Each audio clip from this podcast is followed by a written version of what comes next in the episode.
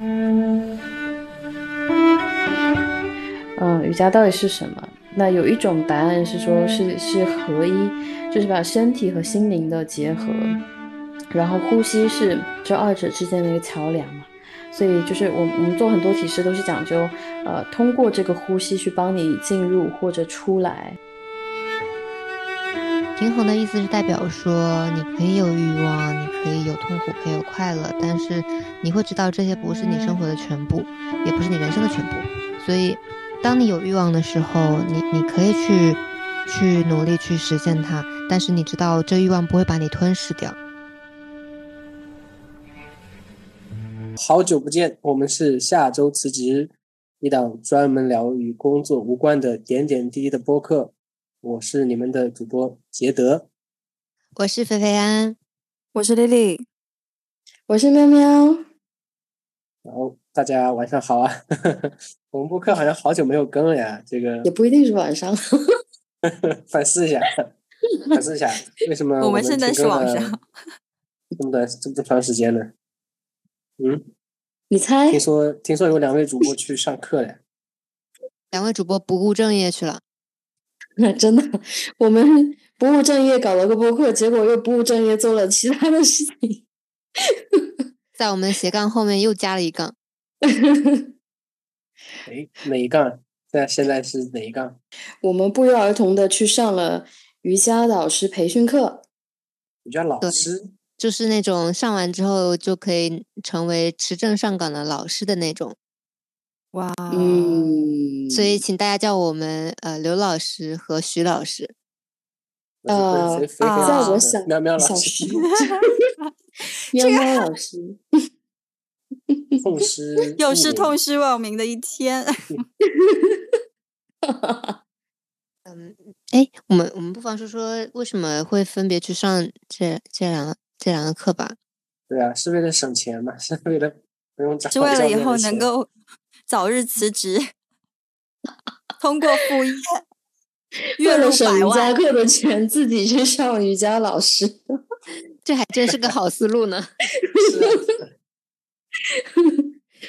为了去省音乐会的钱，自己变成钢琴大师，可以的。我我发现就是机缘巧合，因为我是从三月才，今年三月才开始学瑜伽。我我是当时只上了先先上了一节瑜伽课，当时我还看了在喵喵的推荐下看了《悉达多》这本书，然后同时那段时间也关注了。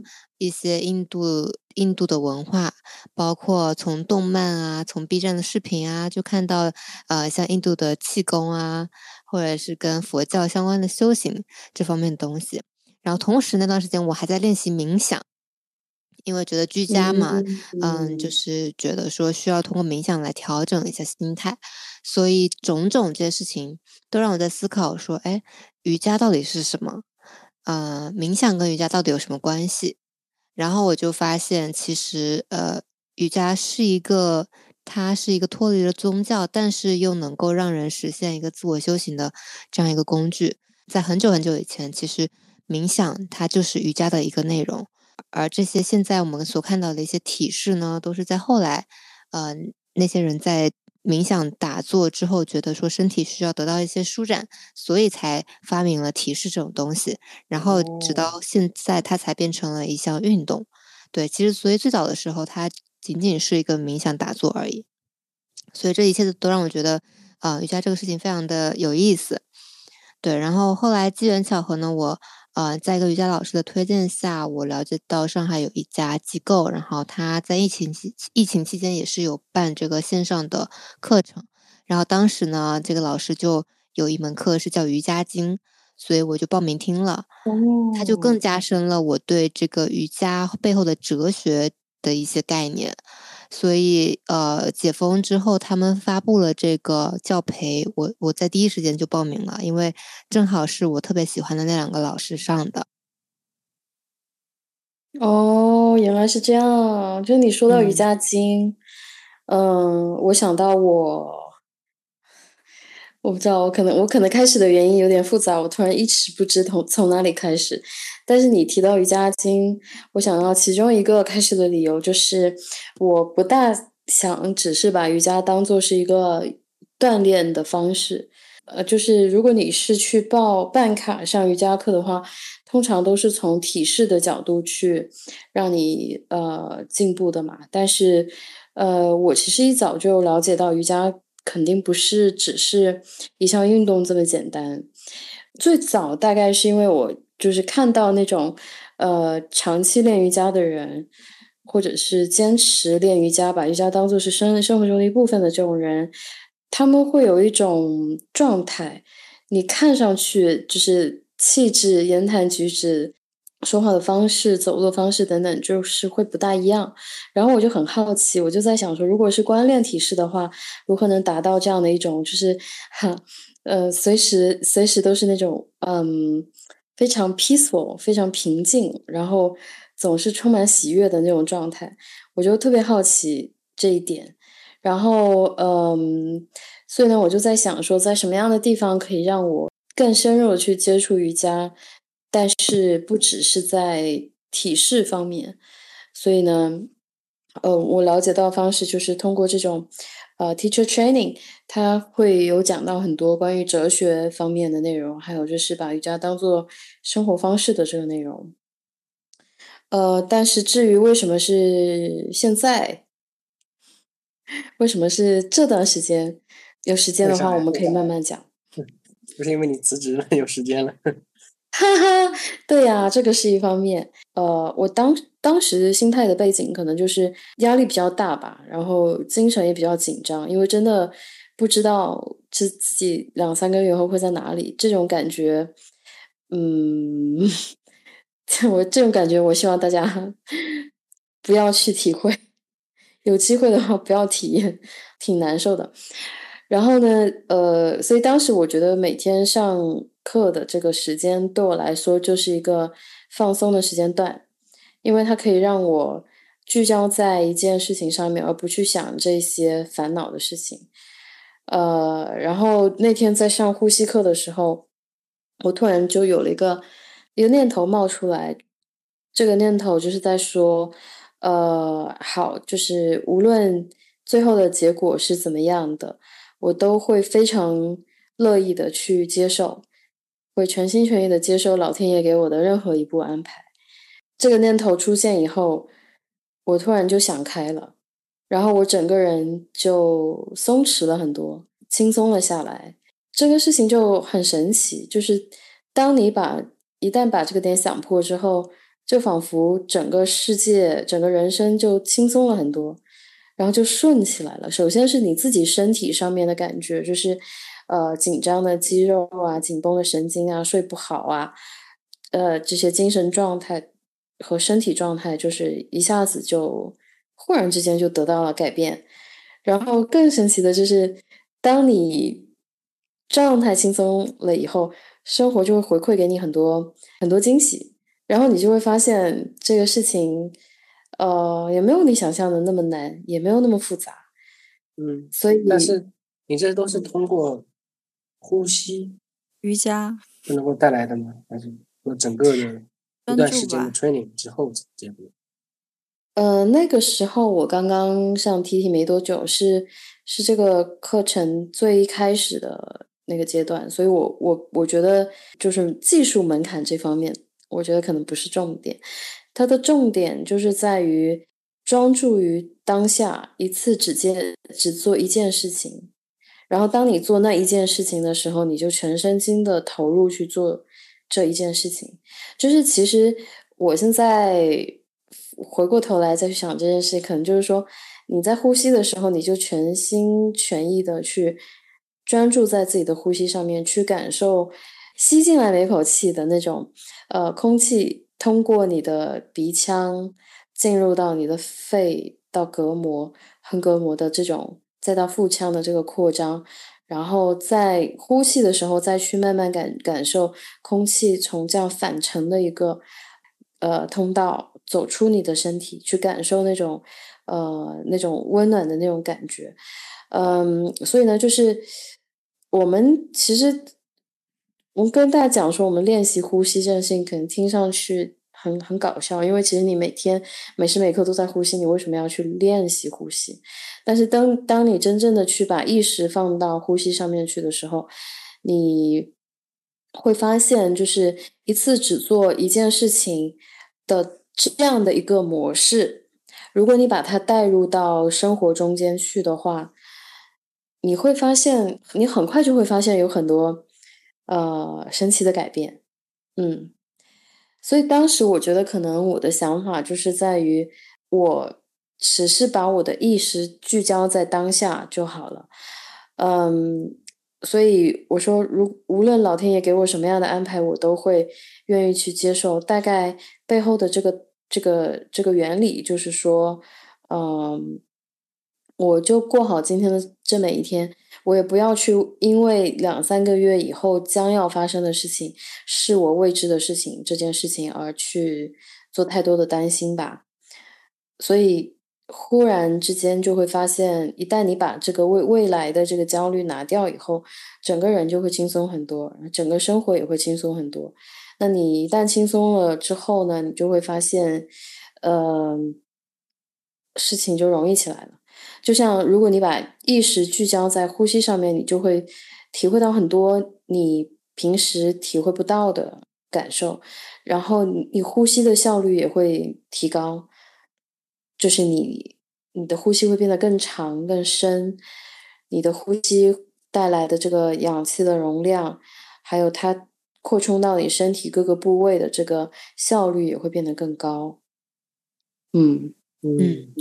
我深有同感，就是关于面包刚才说的，嗯，我们其实生活中有两大状态，可能是会给我们带来呃焦虑不安的情绪。第一大状状态是我们的想法一直在飘动，我们可能呃一直没有生活在这个 moment，可能一直在呃想着每时每刻会想到未来的、过去的种种的事情。然后第二种。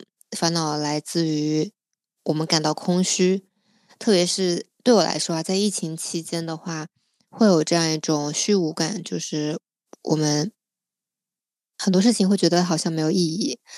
所以一种一种是一种是嗯思维的思维的，就是这个不在当下的这种飘飘呃飘飘，一一种是不在思维不在当下的这种混乱，一种是思维感感到虚无，所以这两种。都都不是一个很健康的状态，然后，所以我觉得在练习瑜伽和冥想的时候，他们告诉我们是要专注在当下，然后我们去找到那种平衡控制的感觉，才能够让自己达到一种正念的状态。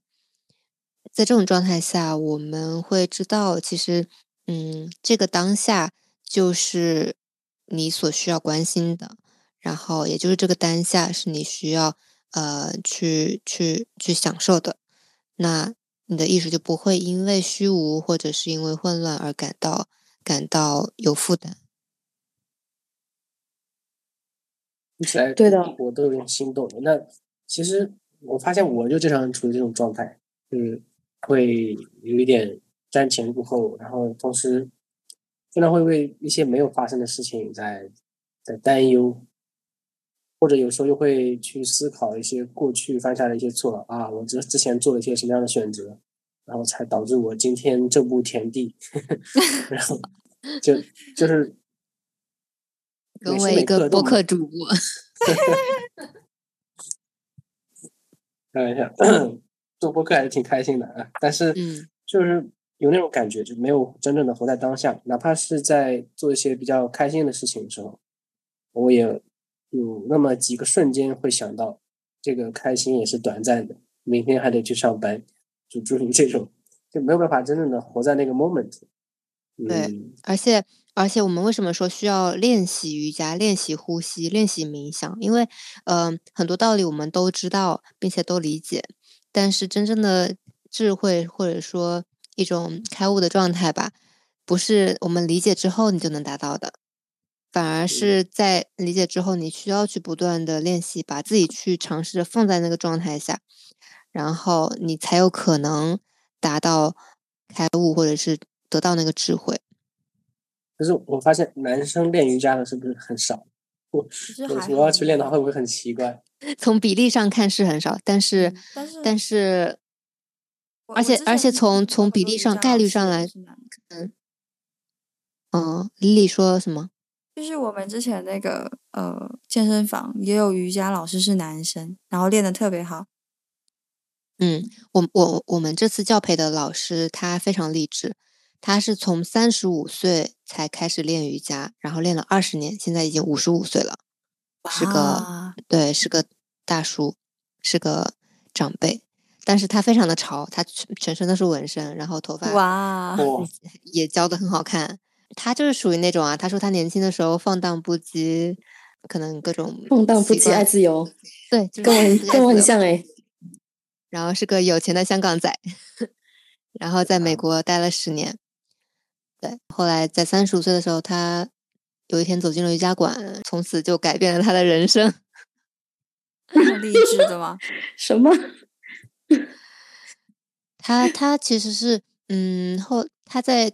自己开馆之前，有在 Pure，在嗯上海一些有名的馆待过，然后后来自己出来，然后并且他承袭了一个一个呃瑜伽的门派，叫做环宇瑜伽，然后所以他呃而且后来他也信佛了，所以他现在整个他的这个呃教学的特点，我觉得是和市面上很多其他老师是不一样的，就他真的是把。嗯，修行这一块儿以及瑜伽哲学这块内容，能够和体式嗯得到一个很好的结合。就是说，嗯，它体式也讲的非常的简洁明了，逻辑性很强，同时它又能够把它和瑜伽经的一些思想去结合起来，带有个人带有修行的色彩，但是又没有很浓的宗教的意味。所以我觉得他就是在在国内都算是非常特别的。这样一个瑜呃瑜伽老师，然后所以所以他很有名，所以我觉得哎，我一开始接触瑜伽就就能够找这么好的老师，真的是非常好的选择。哇，太棒了！这条这这是广告位吗？对 对 对，好羡慕！我把这个瑜伽馆放在链接里，大家可以了解一下啊。不收费的广告就是为爱发电，太幸福了。就是我，我觉得肥肥说的那种，就是把瑜伽这个东西，就是为什么我们要去练，每天要不断的去练，哪怕你是一样的这个体式，可能你这个 sun salutation，你就是要不断的练，呃，顺着这个呼吸去练，其实你就是时时刻刻的在去提醒自己。嗯，我我本身经历过这几个阶段嘛，就是可能一开始。的练习是是带着一定的目的性的，就是呃，可能我会想着，我练的越多了之后，我这个体式就会做得更好，就会做做得更好看，然后我就会更瘦，我人就会更更美丽，然后上课的时候我就会嗯变成 全场的焦点。没有开玩笑，开玩笑。我倒没有，最后一点是我乱说的啊，就反正就是带有一些目的的去。呃，练去去做一些体式上面的练习，到后面呢，我我慢慢就是心态就变了，就是譬如说，我会觉得，呃，通过上这个瑜伽课，我和身体之间的关系变得更紧密了。呃，你你对整个身体的这个这个 awareness 就会变得更强。譬如说，你会意识到自己的左边肩膀跟右边肩膀的这个就是打开的那个程度不一样，然后你你两条腿的这个 hamstring。嗯，不一样。然后你向左边或者向右边扭扭转的这个幅度不一样，等等等等，就这些东西听起来其实蛮，嗯，有点讽刺又有点搞笑。因为其实这个就是你的身体，你你 suppose 应该是这个世界上最了解你身体的人，但实际上，呃，我前面说的这些，我我不觉得我我自己在练瑜伽之前有这个 awareness。呃，我甚至还还有有时候想一个想到一个点，我都觉得很好笑，就是嗯，我的脚趾头长什么样，可能前三十几年 我都没有注意过。好真实，对 所以我觉得就是整个练习瑜伽的这个过程呢，其实呃，有人说问瑜伽是什么东西，那有一种答案是说是是合一，就是把身体和心灵的结合，然后呼吸是呃这二者之间的一个桥梁嘛。所以就是我我们做很多体式都是讲究呃通过这个呼吸去帮你进入或者出来从一个体式里面。嗯，然后，然后通过你的这个体式上面的这个锻炼，你把这个意识带到自己的身体上面，然后再把练习中间所得到的这些收获、这些智慧，呃，再带入到你的生活中间去。所以它整个是一个合一的一个过程，呃，是身体和心灵的合一，啊，瑜伽练习和生活的合一这样的一个过程。对，这个是我想回应的第一点。我还想。说一下，就是瑜伽练习和瑜伽经结合在一起这个点，其实我觉得这个是一个很必要的一件事情。我们现在很多没有呃，在瑜伽馆里面，对，或者在健身房里面，其实现在在呃瑜伽主流的那个印象被接受起来的那个印象，其实就是减肥瘦身、纤体，对，是还是这种。呃，或者是 Instagram 啊，什么什么这种，呃，大家就是周末上个瑜伽课，然后拍拍一些美美的照片，跟姐妹们吃个 brunch，练完之后，对，嗯，我会，我我自己观察到一点，就是当我 hardcore 开始练瑜伽之后，感兴趣的事情也不一样了，然后。呃，引起情绪波动的事情也变得很少了，基本没有。嗯，对，这么神奇的吗？对，真的真的是很神奇。呃，不过我在练的时候呢，我同时我我一直有在看瑜伽经嘛，就是包括这次去巴厘岛，我也是带了好几本瑜伽的书去看。所以呢，就是早上练个好几个小时，然后。下午带着瑜伽巾去海边，看着看着这个天，看着这个海，然后再看着这个瑜伽巾，就是感觉这个 这个 background 的 setting 让你非常容易进入那种理解瑜伽智慧的状态。好羡慕，我也想去。我是蛮好奇瑜伽经到底是什么东西啊？就是我完全不知道。对，它是一本书吗？它是一本书吗？它是理论吗？还是说它是嗯什么？呃，瑜伽的历史应该有两三千年了吧？嗯，对，是是非常古老的印度那边呃的一个流传下来的呃智慧。他他当时瑜伽经里面讲的一些瑜伽的概念，是最早在提示出出现之前，他就已经讲到的。他讲说，嗯，瑜伽的目的是什么？它是为了嗯消灭你的这个浮动。然后包括瑜伽，你可以通过行为，可以通过知识，可以通过奉爱去达到这个瑜伽。所以，呃，刚刚喵喵其实说到瑜伽是合一的意思。其实 yoga 这个词，它本身在梵语里面，它就是合一的，它其实是一个状态。嗯，而且瑜伽也是一个工具，就是能够让你达到最后的那个。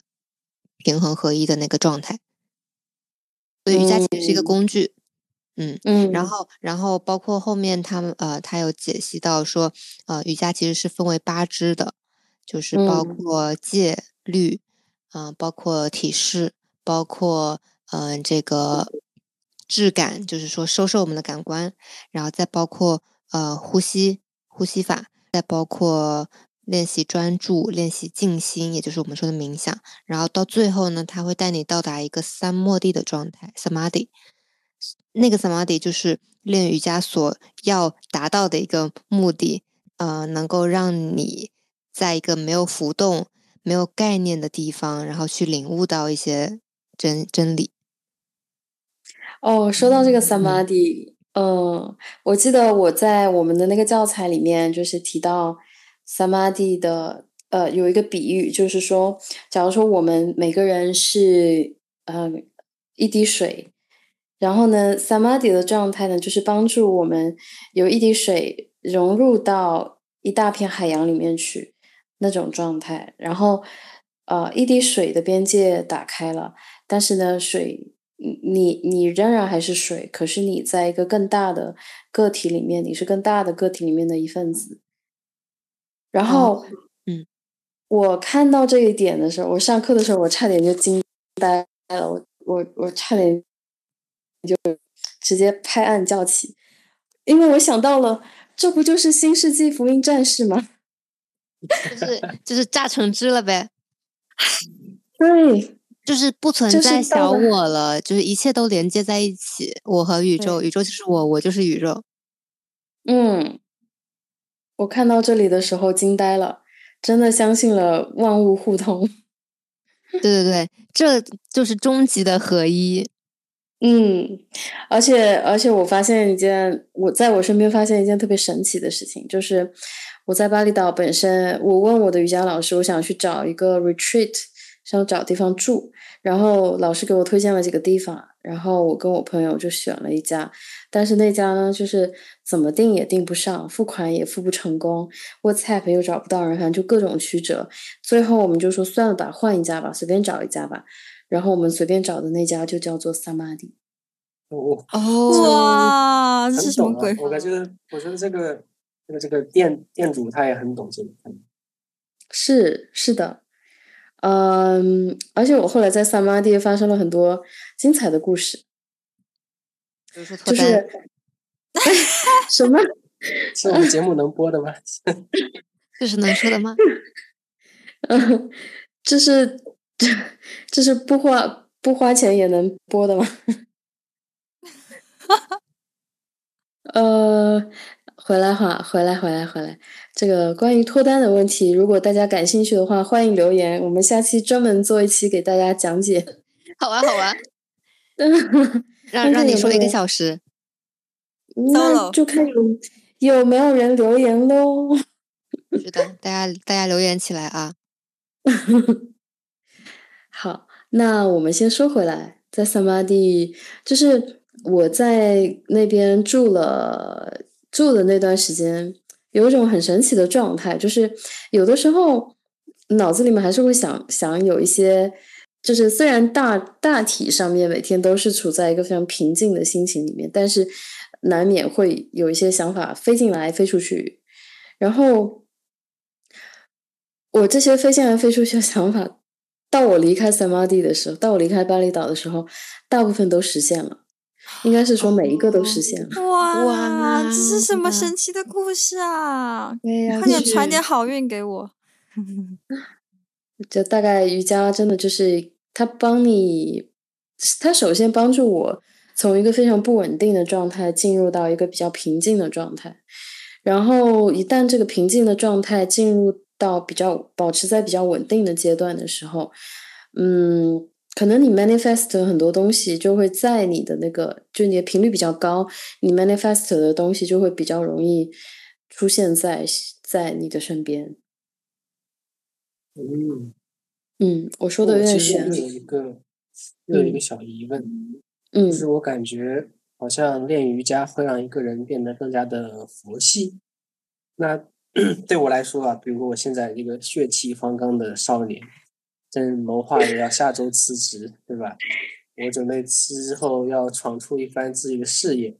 像我这个阶段的人，我我应该去学瑜伽吗？我学瑜伽以后会不会我就佛了？我就老老实实在公司里面摸鱼就好了。对啊，而且瑜伽还教你要质感，怎么办呢？对啊，怎么办？怎么办呢？小刘老师要不要 take 一下这个问题？我学了这么久，没有一句话叫我要佛系，就是这是一个误区吧？可能，嗯、觉得佛系不等不等于躺平，好吗？对啊，就是你你可能看一些东西更明白它的本质了，但不不不能阻止你说去努力，就他没有让没有让你躺平。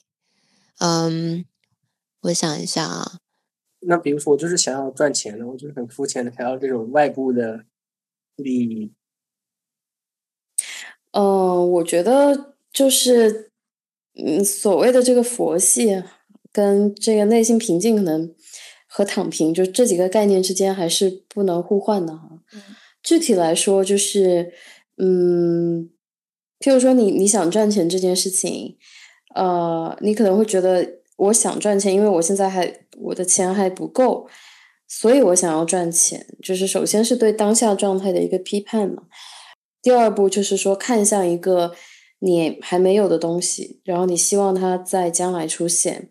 那这这种欲望，它可能会呃变成一种。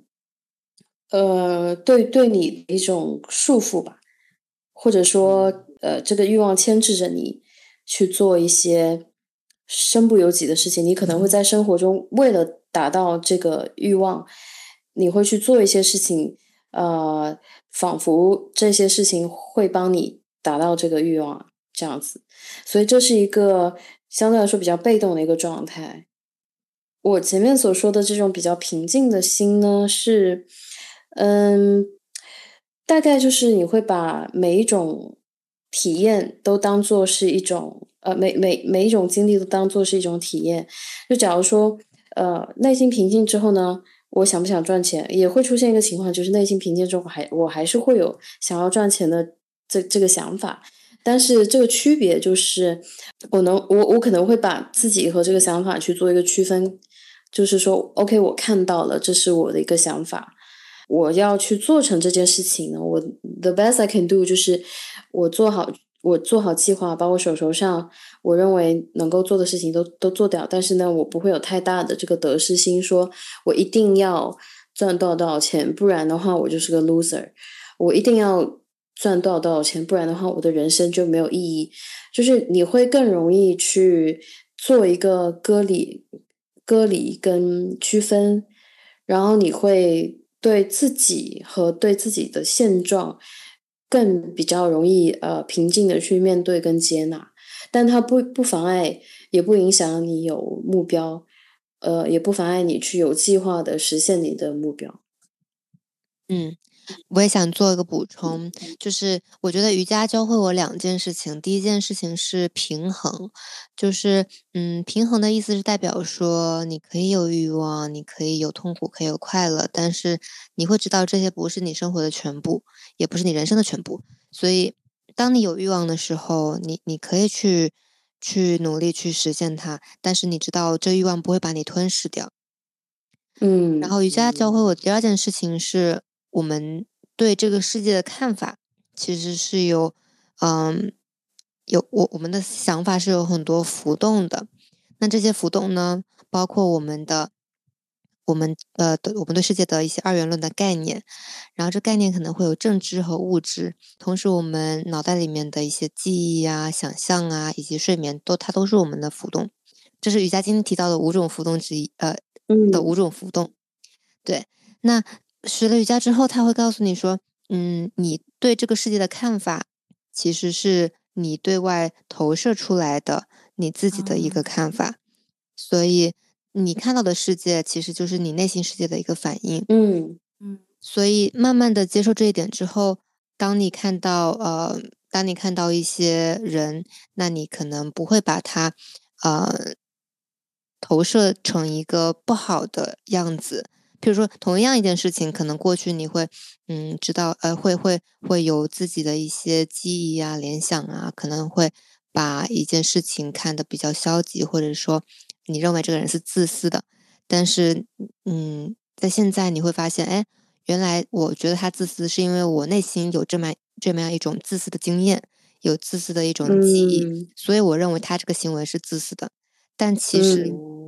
当你内心是真正的一个慷慨的人的时候，你会觉得他这么做其实不是因为自私，而是因为什么什么别的原因，或者说你就认为他，嗯，这是一个正常的做法，或者你认为他其实也是一个慷慨的人，那你看这个世界的角度就变得不一样了。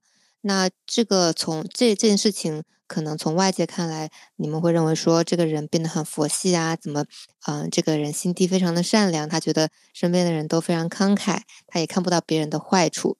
那但其实这不是一种佛系，而是一种智慧，对吧？当你认为身边的你，你把身边的一些人的行为，你看到了他的本质，或者说没有去误解他的时候，这这个时候你其实得到了这样一种智慧。那嗯，这时候呃，这些世界这些人也会来反馈给到你，所以你可能会得得到更多，而不是说失去。嗯啊，我不知道我有没有讲明白。我感觉就活得，你会变得更自在。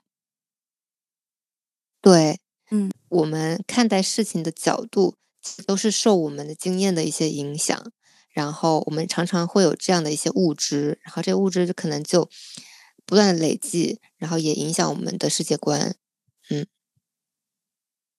我觉得菲菲说的这个点，嗯。在我在我身上，我是确实是经历的很很明显。嗯，我大概是两个阶段吧。第一个就是跟自己的这个跟自己的，首先是治疗自己的一个过程。可能以前的一些想法，呃，或者是一些波动，反正就是所有的这些，就是自己状态不好的这些事情。啊，这些方面通过瑜伽得到了一个比较平稳的状态，然后自己挺进入了一个比较平稳的状态，而且也能够做到比较呃平静的去看很多事情，然后也不会去 perceive 太多，把自己的主观意识投射在呃外界的这个生活里面去。所以这个是第一个阶段，呃，简单来说就是治愈了自己。然后第二个阶段呢，就是。你会发现，当你到第二个阶段之后，你就会发现这个世界上面每一个人都好可爱啊！你就会发现每个人都，就这个世界就充满了爱，然后你就会发现每个人都对你特别好，然后，嗯，甚至到了第二个阶段以后呢，就是我会觉得以前可能对我不好的人。现在我再回头去看，我都觉得好感谢他们啊！如果不是因为他们怎么样怎么样，我就不会像现在这样怎么样怎么样。就是 even 是一些不开心的事情，当时看来不开心的事情，呃，我现在回头去看，也会觉得非常感谢他们。原因是我自己现在是一个很好的状态。那么我过去发生，过去在我身上发生的每一件事情，都有可能是。呃，累积到我今天的这个状态的原因，所以只要我现在是一个呃开心快乐的这个这个状态的话，我就会相信过去发生的每一件事情都是有它的意义，它都是有 contribute 到我现在这个这个这个这么快乐的喵喵。所以，所以我会发现，就是说整个。它给你带来的这种智慧，只只只会让你的这个生命旅程走得越来越高，嗯，越来越自由。如果投射到自己的身上的话，我我觉得第一步的话就是我不再去对自己生气了，不就就是原谅了自己了。因为很多时候，我我觉得像我们这种像我们这种人，很经常就是会对自己的要求很高。可能从小就是在一个比较竞争的这种环境下去长大的，就是觉得很多事情你得到的都是 conditional 的，嗯，譬如说小孩子可能会觉得爸爸妈妈爱我是因为我成绩好，呃，只有我好好表现、努力学习，我才我才配才配得到父母的爱。长大了以后，你就会觉得只有我呃怎么样怎么样。呃，优秀，然后怎么样多才多艺，怎么样斜杠，怎么样月入 n n n 万我才配得到一个人来爱我。就是你很多东西都是 conditional 的，但是其实 conditional 的背后，就是你你对自己还不是很肯定嘛。呃，其实就是没有放过自己。就你会发现，很多时候我们会想说。有的人可能本质上知道自己是一个什么样的人，但是因为这个社会把成功的定义，嗯，趋向于简单化，所以呢，呃，我自己也是，我以前也 push 自己去做很多，呃，我自己可能不喜欢，但是，嗯，感觉是这种成功人士要做的事情。所以其实也走走过一些弯路，但是发现其实这些事情并不能让自己快乐，反而会把自己放在一个 mismatch 的这个位置里面，反而会让自己更难受。然后你对自己就更严苛，因为你怎么样都无法让自己满意。所以这个是我之前经历的很长一段时间的一个，就是没有办法跟自己和解的一个过程啊。嗯，所以在第一个阶段的时候，呃，瑜伽给我的一个帮助就是，呃，通过去慢慢观察自己的身体，然后通过去，呃，通过冥想去把这些外在的噪音给拿掉。简单的去聚焦在当下，然后真的就是用专念去把眼前的事情，把这一个一次只做一件事情，这件事情给给做好。所以你不再去想未来了，你也不再去想过去了，你也更容易接纳眼前的这个自己。不管你是有没有头发，有没有白头发，然 后然后皮肤好不好，就是你你会更容易去接受你自己。本身的这个状态了，然后菲菲前面说的就是说，你其实其实你对外界的这个看法是你内心的一个投射嘛，那你只有真正做到更爱自己了以后，你就会发现从外界投射的情况来看，你会发现每个人都很爱你，那实际上真的是以前大家都不爱你，然后现在大家突然都爱你了吗？我觉得大概率也不是，只是也可能以前大家都很爱你，你看不到，然后现在你你你用了这个不同的这个眼镜来看这个世界，你看到的都是好的事情。嗯，哦，对，而且这边说到一点，就是我们为什么冥想的时候要闭上眼睛呢？就是因为我们看在我们现在。嗯，真正的去感受到别人对你的爱的时候，其实你不是通过五官去感受到的。嗯，五官其实给我们带来非常多局限。所以瑜伽里面说质感，就是你把你的五官感受给控制住，呃，控制住，然后你其实通过五官之外的呃渠道去了解、感受这个世界。才能够真正的打开它，然后，嗯，所以可能才会产生苗苗刚才说的，以前可能并没有意识到，或者说现在能够感受到身边的人其实都是爱你的。嗯，对。那关于这个冥想，呃，有什么具体的操作的方法吗？是我就闭上眼睛然后就可以吗？我要想什么事情？呼吸还是说，对？技术层面，我觉得其实每个人，嗯，都有自己 prefer 的方式。呼吸是一种，嗯，呃，然后也有人，我最开始的时候也有通过瑜伽休息术来来做到的。我觉得，嗯，没有好坏跟对错吧。其实冥想的，它具体不是在于你。做冥想这件事情的方式，我会更容易，我会更倾向于把它，呃，扩大化到一次专心的做一件事情。这个事情，我会我会把它理解成也是叫做，呃，某一种方式的冥想吧。嗯，所以呢，从这个角度上来说，嗯，譬如说觉得你很专心的去弹吉他练琴，呃，半个小时四十分钟。这样子，然后你脑子里面就只想着练琴这一件事情，你没有去在想说，我四十分钟不理女朋友，她会不会生气？或者已经生气了。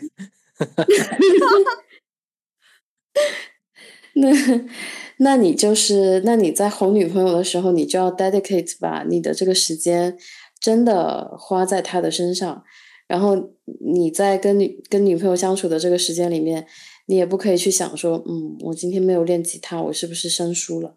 总之就是一次只是专心的做一件事情。其实这个和肥肥前面讲的那个点有点像，就是呃，如何去感知、感受这个事情。其实在我后面发现，巴厘岛的很多瑜伽馆里面都教太极课，然后我作为一个中国人，我也是惊呆了。就是作为一个中国人，第一次在 印尼上关于太极的课。也是一件很搞笑的事情，但 anyways，呃，太极呢，经常里面讲到一个点，就是叫意道、气道，呃，什么意思呢？就是你的念头聚焦在什么地方，你的气就会流向什么地方。那这件事情呢，其实就就其实，在在武术里面，很多时候就是这个原理，就是呃，你看到有些。有一些就是古偶，哎，不行，呃，怎么说？呃，有一些武侠剧里面就是会有一些招数嘛，就譬如说合掌啊，呃，抱拳啊什么的，这些其实它背后都是有这个和所谓的这个气的流通有关系的东西。背后的这个原理说的其实就是说，你的意念会影响。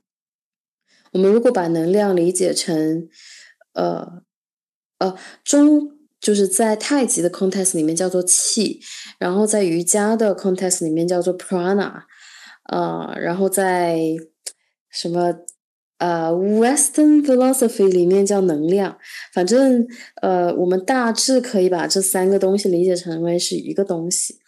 那我想说的点其实就是你的意识。聚焦在什么事情上面，你真的是会把这个能量带到这个你所聚焦的这个事情上面。那呃，太极也好，瑜伽也好，你是通过你的这个 body movement 来让你去关注到这个气和 prana 如何影响到呃能量的这个流动。因为你真的就是说，你认认真真的在练瑜伽的时候，聚焦在这个体式上面。聚焦在这个呼吸上面，你就能够 perform 的比你三心二意的时候要好，而且你是通过每天的这个练习，你切切实实的感受到了这个点。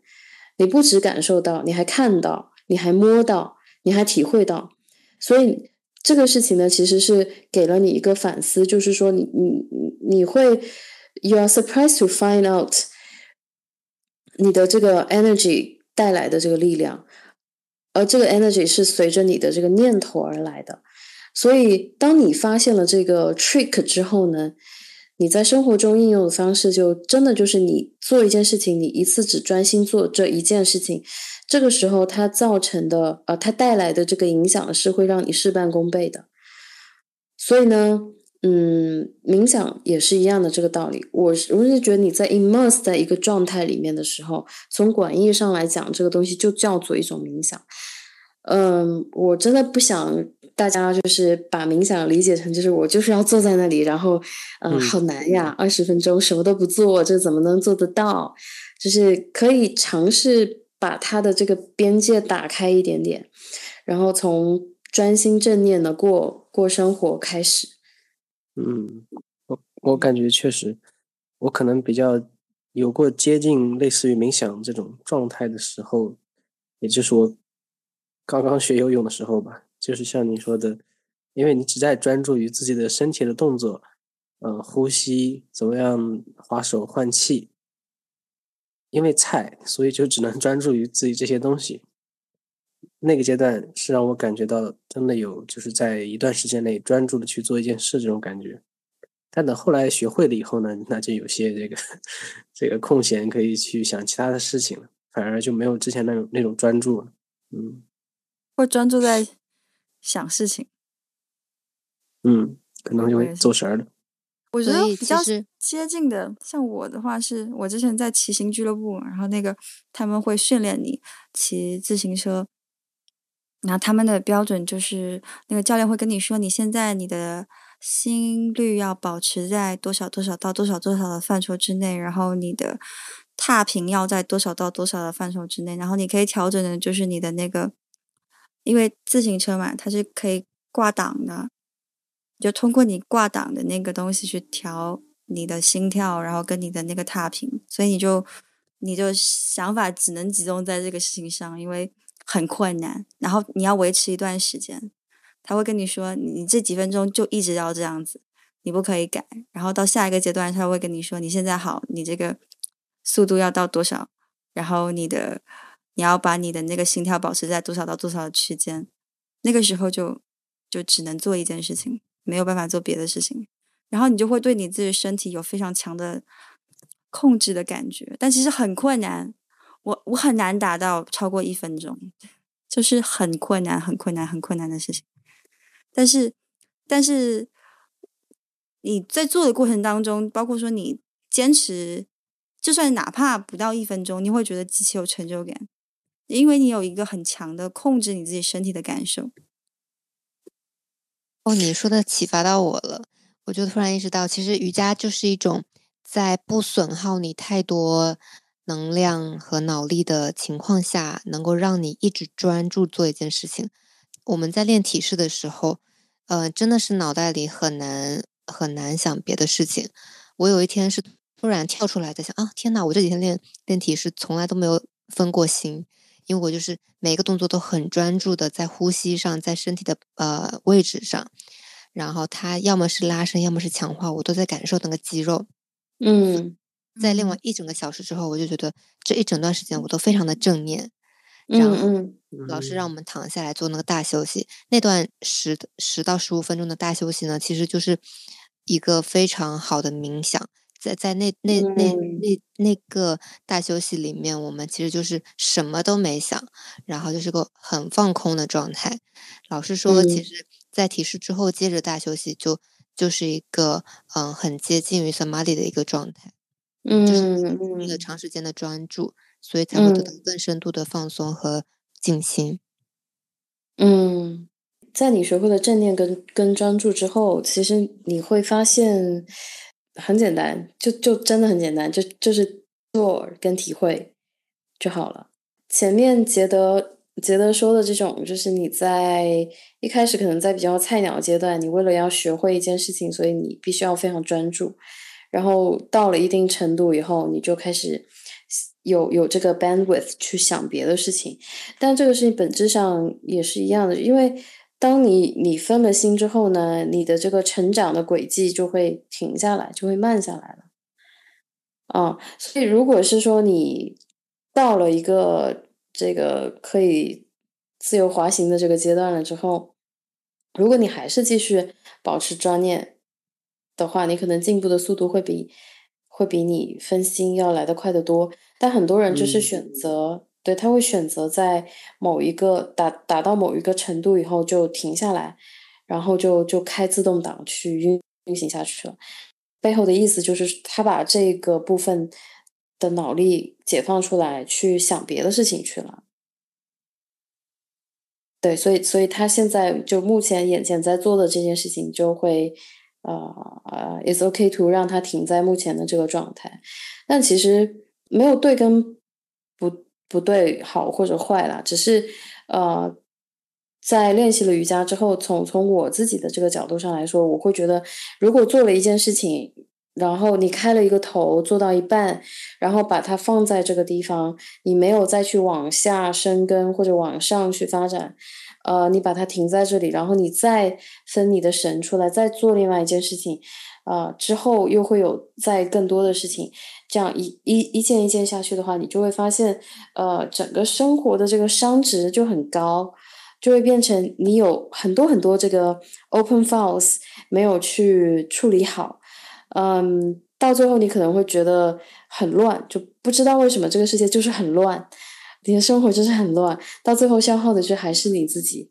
所以，嗯，你可以有很多不同的兴趣爱好，但是你你 close file 完，你你觉得这事情玩完了，我这个事情不适合我，然后我再去开一个新的 file，啊，或者怎样都好，总之就是你在做任何一件事情的时候。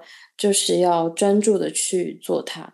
前面讲到的这个意道和气意道气道讲的也是这个道理。就是只有当我们意识到我们的想法它的力量是有多大的时候，它造成的那个影响是非常巨大的。瑜伽里面有讲到，就是呃，non-violence，就是在瑜伽八八支里面的第一个点，就是讲到 non-violence。那这个事情。呃，不只是说你在行动上面不可以有暴力，不可以有呃开杀戒这些，你的念头都不可以有这样子去想，因为其实，嗯，从某种角度上来说，你动了这个呃暴力的这个念念头，就其实就已经是一个事情的开端了。如果你相信你的意，你的意识能够带来很大的力量的话。那回到前面杰子讲了，就是嗯，生活中的这种，我到底是恋情还是陪女朋友这件事情，其实真的，你你在陪女朋友的时候有没有专心陪她，其实她一定可以感受出来的。你甚至在发消息的时候，你是真的想她，还是只是敷衍的想她？我觉得对方都能感受得到。嗯。确实是这样，学到了今天。大家如果有呃关于瑜伽的问题，可以在评论区留言。哦，我有一个问题，没有吧？就今天就没有。没有人会问，然后下期就是自问自答。我我问呢，我刚刚就有一个问题啊。好的，嗯，大师大师，你要问什么问题？哦，我想要就是互相切磋一下，就是我想问小刘老师，现在持证上岗以后，你的上岗计划是怎么样的？啊，我我还没上岗，我打算先去玩一阵子乐队。前面说了那么多，没办法，结果拿了证不上岗。什么鬼？这好，那那那我我我也不上岗。我拿了证以后，我下礼拜就开始上班了。这是我最后的一个自由的周末。呃，你你有计划就是在在新加坡找找个馆子，当个兼职老师吗？哦，实不相瞒，我在领证的第二天，我就去上了一节公开课。哇哦，哇哦，厉害呀！哇哦，紧张死我了呢！真的，这是一个射，是一个射牛 innocent 的射牛到射死的过程，整个过程只需要一小时。是多少人的？呃，没多少人，有线上线下加起来一共十个以内吧。哦，那那那挺好的，就是不会难以控制。对，呃，会有很多难以控制的情况，就是真真正到你持证上岗以后，会有一些意想不到的情况发生嘛。就譬如说，我在上面 demo，其实我我一直都觉得我的体式不是不是做的很好的那种，呃，但我在 demo 的时候呢，我就会发现，如果有一些学生就是他，嗯，譬如说他不知道 Warrior Two 是是个什么。然后你就很想过去纠正他，但是你这边又同时你的 flow 还是还是在的，你你还得把这个场子给撑着，而且还有线上的学员，所以这个时候你就会灵魂拷问自己：我是要继续讲呢，把这个课的这个节奏继续带下去呢，还是要呃继续去 demo 呢，还是要我要走过去纠正这个？某个同学，那我是纠正 A 同学还是 B 同学呢？我如果走这个机位，走走这个位置机位会不会拍到我呢？线上的人看不到我怎么办呢？就是脑子里面太多的消息了，一点都不能专注。所所以真的挺有挺考验瑜伽老师的技巧的。对，所以后来我就发现了，其实真的就是千万不能方，呃，千万不能慌，不能方，不能慌，就是。呃，我发现了一个秘诀，就是你在上课的时候，呃，你自己要要一直在自己产生的这个 flow 里面。首先，你自己要先 create 出来一个 flow，然后你要确保自己在这个 flow 上面。那这样子的情况下，呃，无论出现什么样的突发状况，都能应用自如。那应该是下去矫正，还是继续在上面做提示呢？就是你的脑、你的脑袋或者你的身体会告诉你一个很自然的处理方式，这个自然的处理方式会让你把这个课自然的上完。哦，玄学，好神奇。嗯，喵喵开始说一些大家听不懂的话。嗯，我举个例子，就是当时我在巴厘岛上课。然后有个老师在说到往左转、往右转的时候，那班上确实就是有一些人做错了。然后这一看怎么办呢？左的左，右的右，而且比例还差不多一半一半。然后我就在想，天呐，我作为一个呃新手老师，我都替他紧张着急。这个时候他非常淡定的说：“Whatever you are doing, just do the opposite。”嗯，然后就是。然后大家就对啊，就这么从容自然的就带过去了，就他完全没有受任何这个课堂上面突发事件的影响，他还是在他自己的那个 flow 里面，嗯，然后我就觉得超棒，嗯，是的，是的，嗯，所以呢，我觉得总而言之，瑜伽带来的智慧是，嗯，它从深度上来说，你可以不断的去往深了去了解。譬如说，呃，瑜伽的这个八支，这个八支你要真正把它吃透，你可能要用一辈子的时间。嗯，然后从广度上来说，就是。可能你每一天的这个练习体会到的一点点感受，它会在生活中，呃，某一些你意想不到的事情上面，会让你连接起来，会让你突然觉得，哦，今天我练习的时候想到的这个念头，呃，对我做这件事情很有启发，然后你就会用一种嗯不去对抗的那个方式去。把这个把这个事情做掉，把这个生活过下去，所以整个事情就是在一个，在一个非常健康、和谐、美好的 flow 里面流转。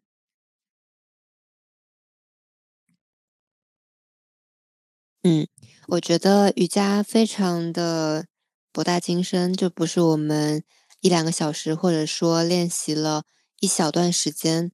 呃，能够能够领悟到的，即使我们呃上了两百个小时的课，即使我们最近也不断在练习，但是呃，很多人都练了几十年，然后甚至是终身都在练习去呃去去参透这个事情，他们一直都能有收获。所以呢，嗯，我觉得我们是在入门了之后呢，反而是要更加更加精进。呃，瑜伽这方面的练习，然后也期待以后能有更多的经验能和大家分享。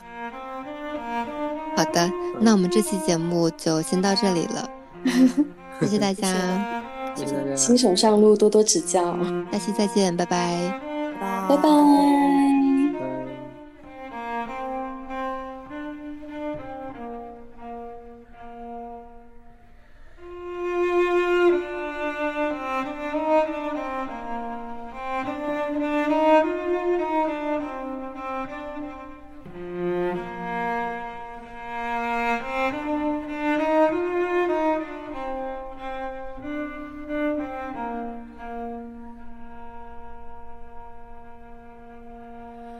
Tis the gift to be simple, tis the gift to be free, tis the gift to come down where you want to be. And when we find ourselves